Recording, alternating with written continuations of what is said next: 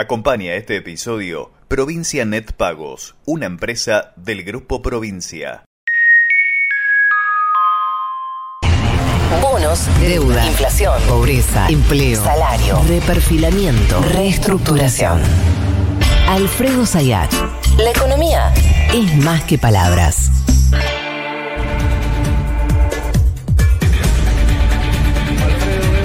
Buenas noches. Bueno, acá estamos viendo en pantalla comunicación 7407 del Banco Central, recién salidita de los escritorios del Banco Central de la República Argentina. A partir de mañana se prohíbe la utilización de las tarjetas de crédito para financiar pasajes al exterior y Recibimos ayer, en medio de este segundo tiempo de TN Central, la noticia de la eliminación de las cuotas para los viajes al exterior y paquetes y todo lo que quieras comprar.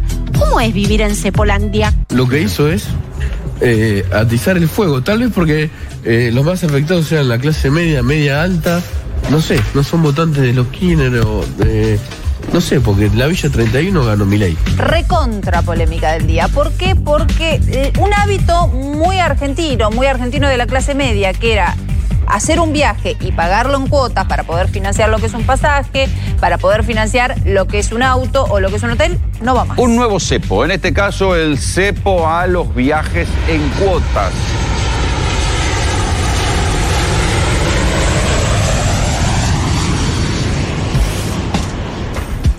Quiero agradecer a los funcionarios del Banco Central, al Ministerio de Economía, al Ministerio de Desarrollo Productivo porque eh, facilitan mi trabajo. Ga- Gago, el los ministerios. no, no, no, no, es que facilita, Full, facilita el trabajo, porque qué es lo que, bueno, hay que explicar Claro. lo que no salen a explicar. Entonces, bueno, siempre voy a tener laburo. Que te paguen. No, no, no, no, pero bueno, siempre me van a convocar, me convoca de radio, dicen vení, vení, podés explicarlo, podés explicarlo. ¿Quién lo tiene que explicar? Digamos, cuando sacan una medida, cuando sacan una Central. me- que salgan y salgan a explicarlo, digamos, una cuestión básica. Bueno, más allá de la ironía, que es una descripción básica de cómo es la, eh, algunas cosas de la comunicación de- del gobierno, la verdad que siempre, en la anterior decían lo mismo, que comunicaban mal, cuando iba- ibas más atrás decían lo de Cristina igual le falta comunicar y solamente es ella, bueno, siempre aparece el tema en la comunicación. Me parece que ahí, ahí hay, un, hay un punto central de la política en general que eh, yo desconozco, eh, porque no soy un experto, pero que claramente hay una falencia sobre decir, bueno, de qué forma eh, informar, comunicarse y vincularse con la población, más aún cuando son medidas eh, que pueden generar controversia. En una situación de muchísima tensión y de acoso de eh, la oposición y de la derecha y de los medios de derecha sobre el gobierno. Entonces es como una situación, la verdad,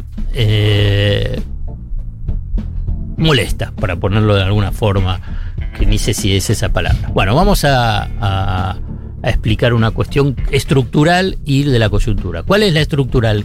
¿Qué me estoy cansando? No me canso, pero que repito hace cuánto? Años, años, años, respecto a cuál es un problema estructural de la economía argentina, es que faltan Dólares. Exactamente. Digamos, y no solamente en este gobierno. Si agarras en los últimos 40, 50 años, digamos, un problema estructural de la economía argentina es que faltan dólares. Eh, Los economistas, ¿sabes cómo lo llaman? Restricción externa. Que ponen dos puntos, ¿qué es restricción externa? Escasez relativa de divisas. Si yo lo traduzco para que todos los entiendan, no hay dólares para todos, no hay dólares para todas las demandas que existen sobre ese bien escaso. Porque, bueno, son varias las, eh, lo- los motivos, pero que no lo voy a detallar porque si no va a quedar fuera, digamos, el análisis específico sobre el tema del pago de cuotas. Entonces, si tenés escasez relativa de divisas, no tenés suficientes dólares, ¿qué es lo que tiene que hacer toda política económica, todo Banco Central? Es cuidar esos dólares y, decidir una definición política cómo vos asignás esos dólares, cómo distribuís esos dólares. O sea, les vas a dar a algunos sí y a otros no. A partir de una definición de política, o sea, de política económica. ¿Cuál es la definición de política económica del gobierno?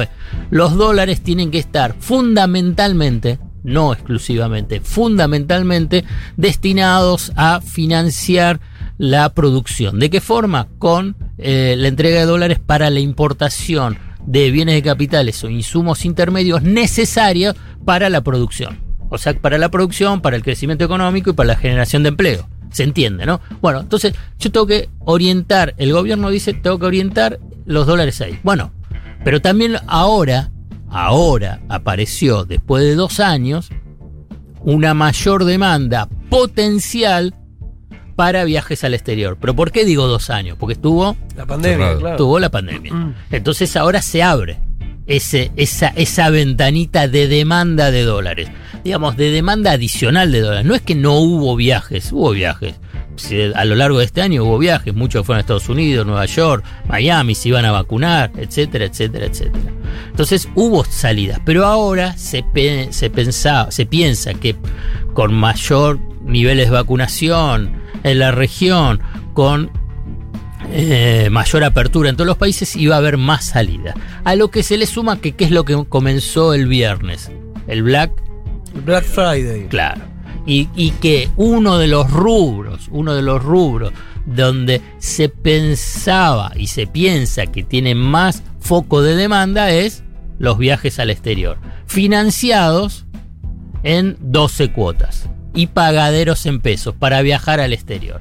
Y entonces tú dices, y bueno, ¿y a dónde están los dólares? ¿Cuál es el problema si está financiado en dólares? Y aquí viene un punto esencial para entender, decir, por qué, digamos, esta suspensión de eh, el pago en cuotas en pesos vía tarjeta de crédito es un subsidio. Es un subsidio a quienes viajan al exterior. Vamos a poner ejemplo. Vamos a poner. Maxi Martina, con su familia, viaja a Brasil. A través de Despegar, compra un paquete por 7 días, lo paga en 12 cuotas en pesos con su tarjeta de crédito. Listo, a vos te llega a tu tarjeta de crédito eh, en dólares, pero se traduce en pesos, o sea, pagas en pesos. Despegar recibe pesos. Y esos pesos, ¿qué pasa al despegar? Digamos, todo el monto, no las dos, cada una de las cosas, todo el monto, el Banco Central le da los dólares contra el total de los pesos A la empresa. a la empresa. En la primera cuota, no es cada mes. O sea, vos fíjate cómo es el, el subsidio. Digamos, primero le das dólares que son escasos. O sea, el que financia el viaje es el Banco Central. Bueno, le, porque le da los dólares. Está bien. ¿Cuándo es el otro subsidio? Que además es en 12 cuotas que vos pagás en dólares, ¿no? Pero que vos tenés eh, una devaluación también prevista en los, en los 12 meses. Y en una devaluación además donde tenés inflación. Y vos tenés cuotas en pesos. Te das cuenta que es que financieramente, claramente que ves que es a favor de el que viaja al exterior.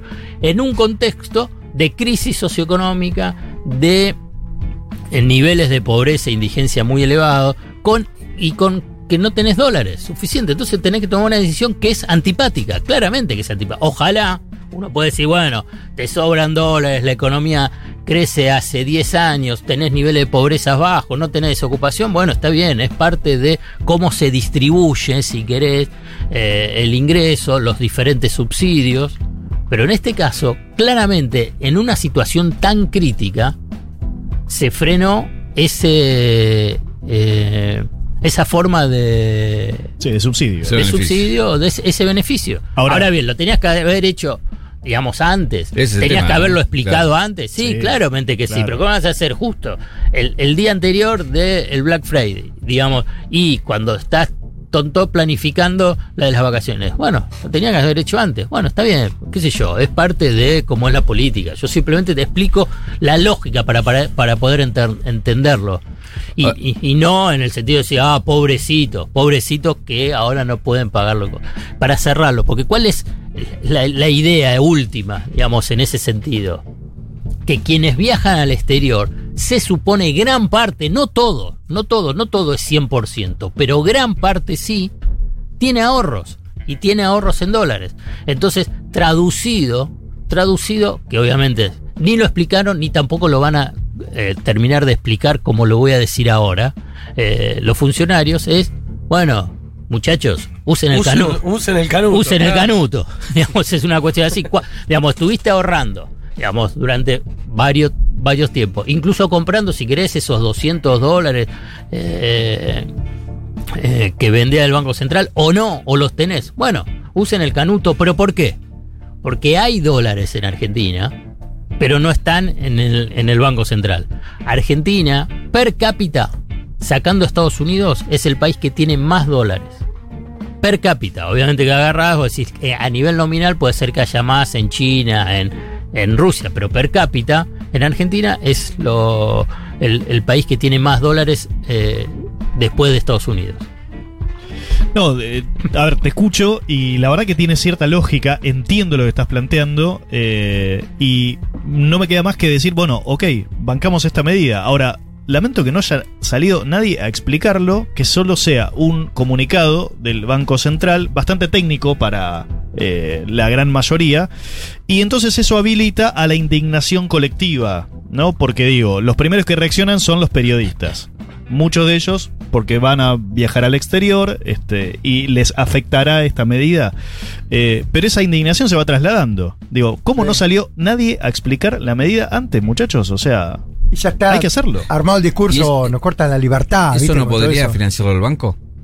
¿El banco qué? Con los dólares, digo, el- cada, cada entidad que decía... No, pero porque ¿quién le va a pagar los dólares a, a la compañía aérea? ¿Quién le da los dólares a, a- al hotel? ¿Quién le da los dólares a, a la empresa de, de autos? Eh, es así, digamos, ¿quién se lo va a dar? Digamos, claramente sale de- del Banco Central. ¿Hay otro si no- lugar de la economía que se podría haber tocado? ¿O no? La verdad que no, puede ser que sí, pero ese lugar, eh, ahí también tenía que tocarlo. Porque Claro. es una cuestión, digamos, ese mismo día, o más temprano, ¿qué es lo que se hizo? Se flexibilizó la- el acceso de dólares para pequeñas y medianas empresas que importen bienes de capital. O sea que agarras y decís, tengo esto, estos dos dólares. ¿A quién se lo doy? ¿Se lo doy a la pyme para que traiga bienes de capital y expanda su producción? ¿O se lo doy a Maxi Martina para que vaya una semana a, a Brasil? No bueno, duda. tenés que tomar la decisión. Bueno, pero es así porque yo te pongo Maxi Martina, pero llévalo a todos los periodistas que escuchamos o llévalo a todos los que se indignan. Entonces vos agarrás y tenés que decir, ponerles nombre y apellido, ponerles, si querés ponerles clases medias, clases medias altas, altas. Bueno, ¿cómo lo decidís? Vos sos funcionario, tenés que decidirlo. Tenés que pensarlo, decís, bueno, viste que todo dice, bueno, ¿por qué no se piensa en el país? ¿Por qué no se piensa en el desarrollo? ¿Por qué no se piensa en el crecimiento y en la pobreza y en la indigencia y la generación de empleo? Bueno, dale, pensemos así. Ahora bien, tenés esos dos dólares, ¿a dónde van? Al desarrollo. Y bueno, y ya está. Entonces, si va al desarrollo, entonces le decís, vení. vení. Eh, ¿Vos qué querés que pensemos en el país, en la No, pobreza, en Bueno, está- bueno, es así. Bueno, ¿por qué no tenemos más dólares? ¿no? Entonces ahí es, te sube la apuesta, digamos, y, y es válida decir, bueno, ¿por qué no tenemos más dólares? Y es verdad. Entonces hay que plantear un plan de corto, mediano y largo plazo para que haya más dólares. Más dólares vía eh, incremento de exportaciones, que haya menos dólares que salgan con una sustitución selectiva de importaciones, como decir, bueno, en lugar de importar tal bien de capital, bueno, producirlo acá. Por ejemplo, maquinaria agrícola. En estos últimos dos años tuvo un crecimiento muy fuerte la producción nacional sustituyendo eh, la importación. E incluso después tenés que ver la sustitución de partes de esa maquinaria agrícola o también podés pensar en la industria eh, automotriz. Y después podés pensar y decir, bueno, ¿por qué también agarras y generás condiciones para que haya una mayor, un mayor nivel de exportación escenaria que rápidamente podés exportar? Hidrocarburos, minería, eh, sector eh, agropecuario. Entonces, bueno, tenés, bueno, pero eso es parte de un plan. y eso no es en una forma automática. Te lleva su tiempo. Con esto nos enteramos que hay un subsidio ahí de fondo. ¿En qué otras cosas hay subsidio del Estado que no sabemos? Y bueno, no sé, digamos, vinculado con el tema del dólar, tendría que pensarlo y ver, pero claramente vinculado con el tema de tarifas, vos tenés subsidios en, algunos sectores, e incluso en sectores empresarios. Al sector empresario también, pero ahí hay una decisión deliberada.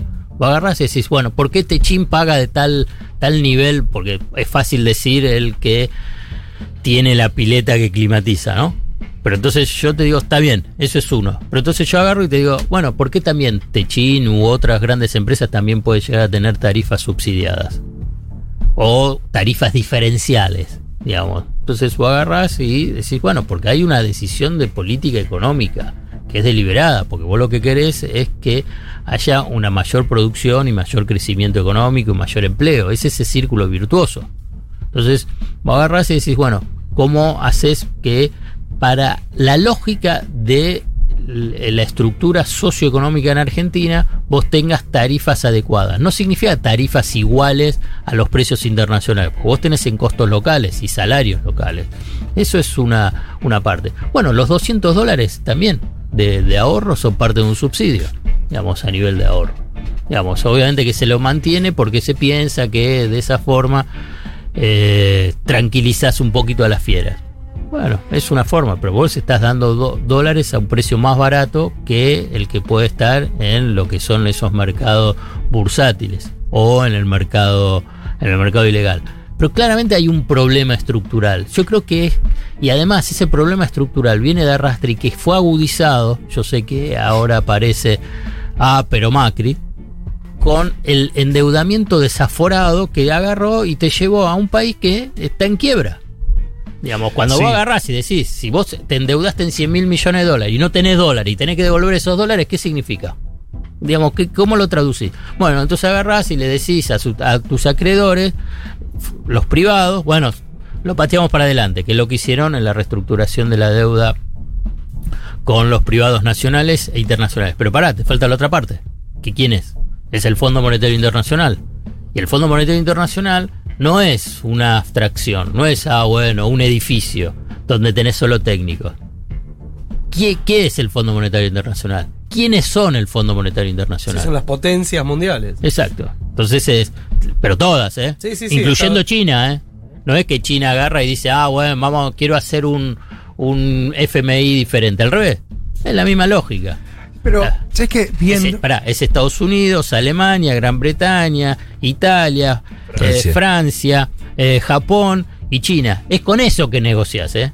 Después ellos tienen, esos países, tienen a sus delegados, a sus técnicos dentro del fondo. Pero esa deuda te la dieron gran parte, digamos, lo que ellos representan. Sí. No, que viendo que por cada suceso cae, por cada cosa que pasa, me pregunto, hay una prensa preparada como para meterle a la gente en la cabeza nos cortaron la libertad, no podemos viajar. Yo ayer escuchaba un montón de amigos míos que se quejaban, nos cortaron la libertad. ¿Y dónde vas a viajar? No, a ningún lado, decían.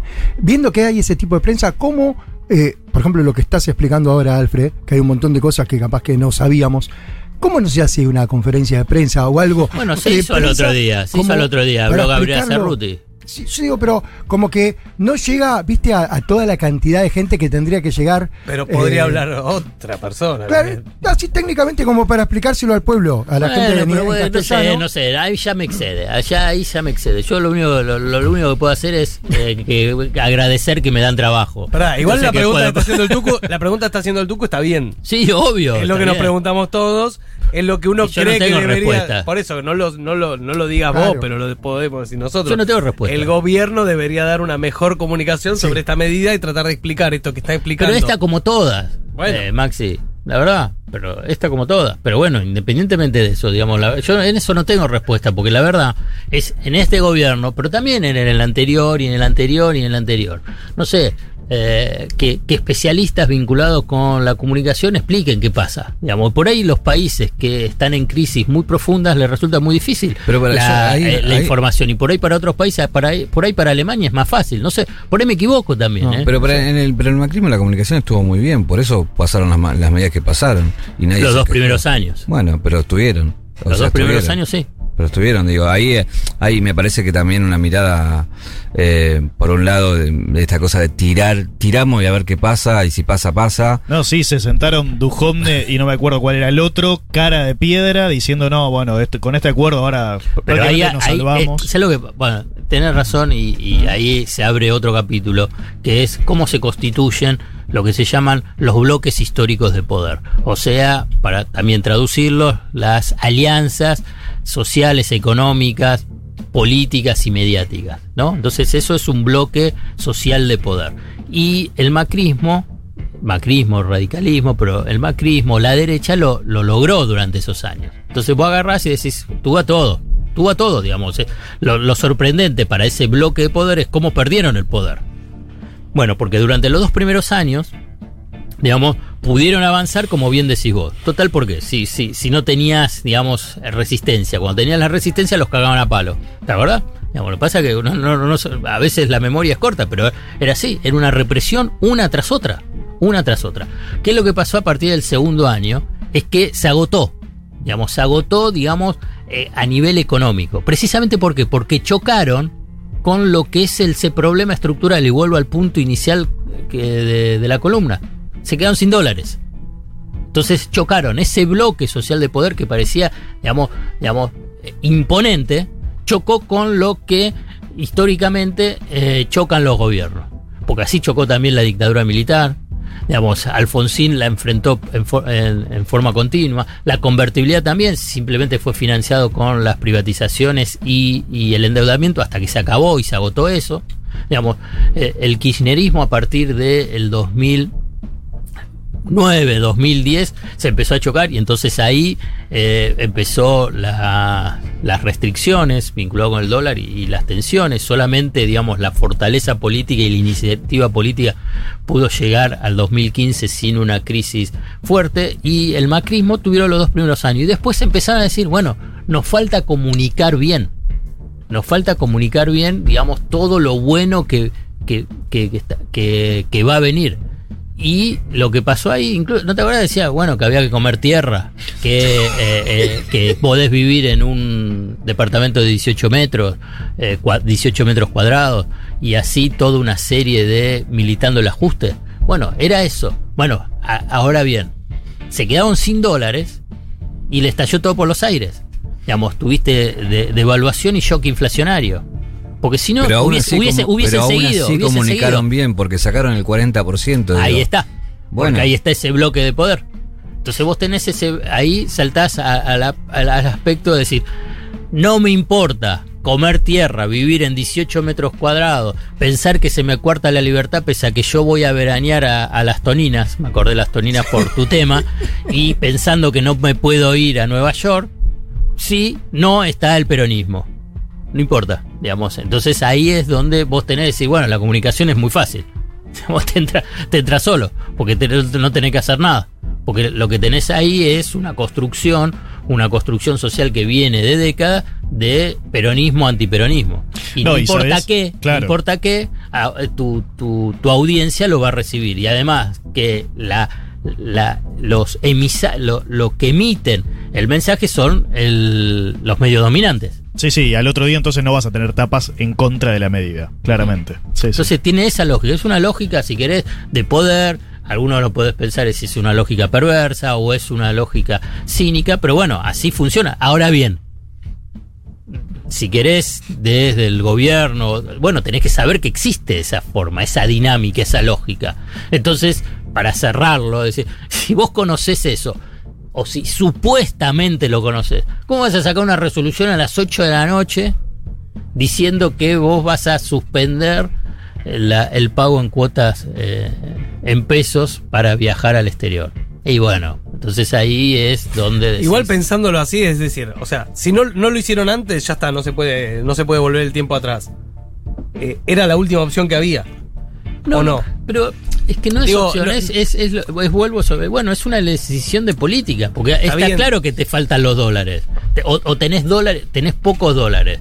Que se suma que es el periodo estacional, octubre, noviembre, diciembre, donde tenés menos dólares. A partir de medio de diciembre, en enero, vas a, vas a tener un mayor ingreso de dólares por la liquidación de los dólares de la cosecha fina, o sea que las de trigo, que además es de una cosecha récord, eh, que llegó más de 20 millones de toneladas. Incluso si vos agarrás, hay una nota perdida en la nación vinculada con ese, ese récord. ¿Vos lo viste en algún lado? Que tenés cosecha récord de trigo, que en la zona núcleo, en la zona centro, tenés récord de rindes por hectárea vinculado al trigo, llegando a 57, 55 quintales por hectárea. Vamos, todo esto yo lo estoy repitiendo porque lo leí. Pero lo leí a dónde? Lo leí en La Nación. Lo que pasa es que está en una, en una nota perdida. Imagínate, digamos, cuando vos estás en un bloque social histórico de derecha, ¿a dónde estaría este título? ¿Dónde sería el título? Sería primera plana. Claro. digamos, que es gracias a las políticas económicas, porque es gracias porque está a favor del campo, porque es, son, es el resultado de la confianza que tienen los productores en el gobierno. Yo te hago todo ese discurso y vos tú se va a agarrar y decís ese, ese mensaje. Y claramente que vos agarrás y decís, ah, mira qué bien que comunica. Entonces, eh, entonces eh, vuelvo. eh, a partir de mediados de diciembre, enero, va a haber más dólares. Esa cosecha, ah, con precios internacionales que están subiendo, vinculado con el tema del trigo. Ahora hay que ver qué es lo que pasa con este nuevo shock vinculado con la nueva cepa sudafricana, pero los precios internacionales de las materias primas están eh, en niveles elevados y la del trigo está subiendo. O sea que vas a tener un ingreso si liquidan y si liquidan en fecha de 4 mil millones de dólares que van a entrar teóricamente gran parte a las reservas. Entonces ahí vas a estar un poco más, eh, un poquitito, mejor dicho, aliviado vinculado con la cantidad de dólares. Cheque en blanco. Un programa de radio que te escucha. Acompañó este episodio Provincia Net Pagos, una empresa del Grupo Provincia.